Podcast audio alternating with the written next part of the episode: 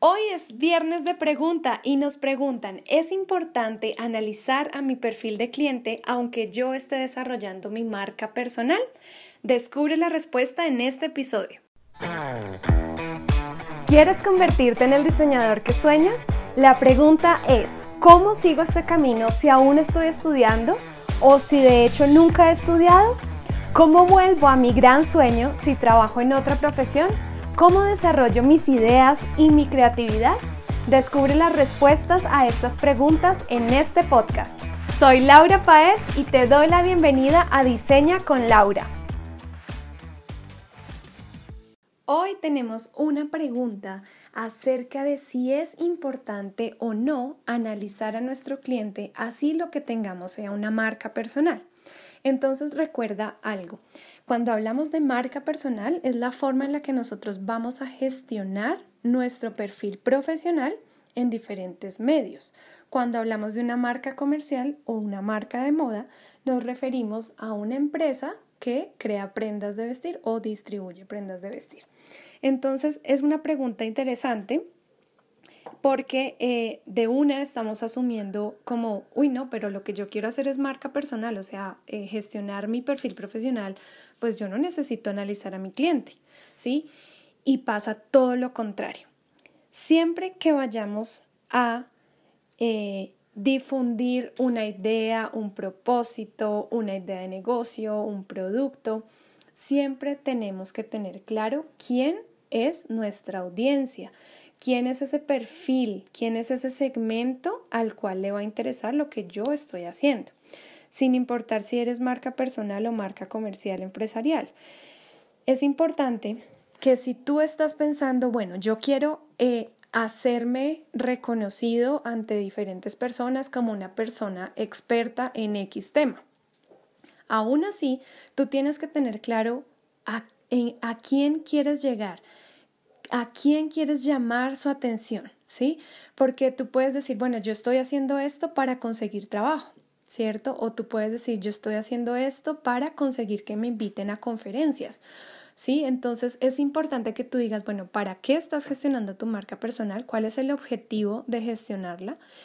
¿Y a quién vas a impactar? Porque no es simplemente como, ay, miren, yo hago esto y, y ya, sino que de alguna manera tu marca personal, ¿qué está haciendo? Está dándote alguna reputación, te está volviendo experto en cierto tema y para eso tú necesitas audiencia que conozca lo que estás haciendo. Entonces sí o sí debes definir quién es tu perfil. Tú puedes decir, bueno, si yo estoy buscando trabajo, entonces mi perfil eh, al cual me voy a dirigir son empresas eh, en las cuales yo sé que podría trabajar o en las cuales hay una posición a la cual yo quisiera aplicar. ¿cierto? O tú puedes decir, no, mi perfil son entidades educativas porque yo quiero ir a dictar clase en algunas universidades. O tú puedes decir, no, mi perfil, aún para mi marca personal, son ejecutivos en ciertas empresas porque yo quiero relacionarme con ellos para tener contactos. ¿Sí? Entonces, fíjate que es muy importante que tú definas a quién, porque cuando defines a quién, tú ya vas a saber qué tipo de contenidos le llaman la atención a ese perfil. Tú ya vas a saber cuál es el idioma o el lenguaje que usan. En los ejemplos anteriores, no es lo mismo tú hacer, por ejemplo, un escrito para una universidad a tú hacer un escrito para un ejecutivo de alguna alta empresa. ¿Cierto? Entonces, es muy importante que tú lo definas. Tienes que saber a quién quieres impactar con tu marca personal o a quién quieres influenciar, a quién quieres inspirar, a quién quieres servir. Tú puedes decir, no, yo quiero atraer a dueños de marcas de moda porque con mi marca personal me voy a volver experta en X tema. O por ejemplo, yo soy una asesora de, de imagen y quiero gestionar mi perfil profesional para atraer a empresas que quieren eh, hacer que sus empleados tengan una mejor imagen. Entonces, ¿cómo yo hago para atraerlos? Entonces, mira que es muy importante definir.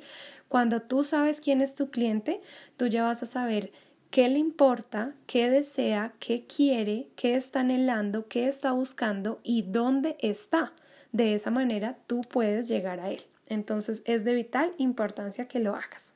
Recuerda que nuestro reto Atrévete a diseñar comienza pronto. Si quieres vivir la experiencia de ser diseñador de moda durante 15 días, participar en un desfile con el prototipo en tela de tu primer vestido, ve ahora a atréveteadiseñar.com para enterarte y realizar tu inscripción.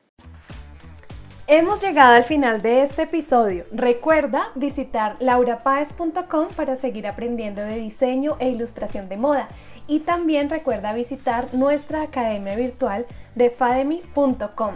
Si quieres enviarnos tus preguntas para nuestros siguientes episodios, no olvides consultar nuestras redes sociales todos los jueves.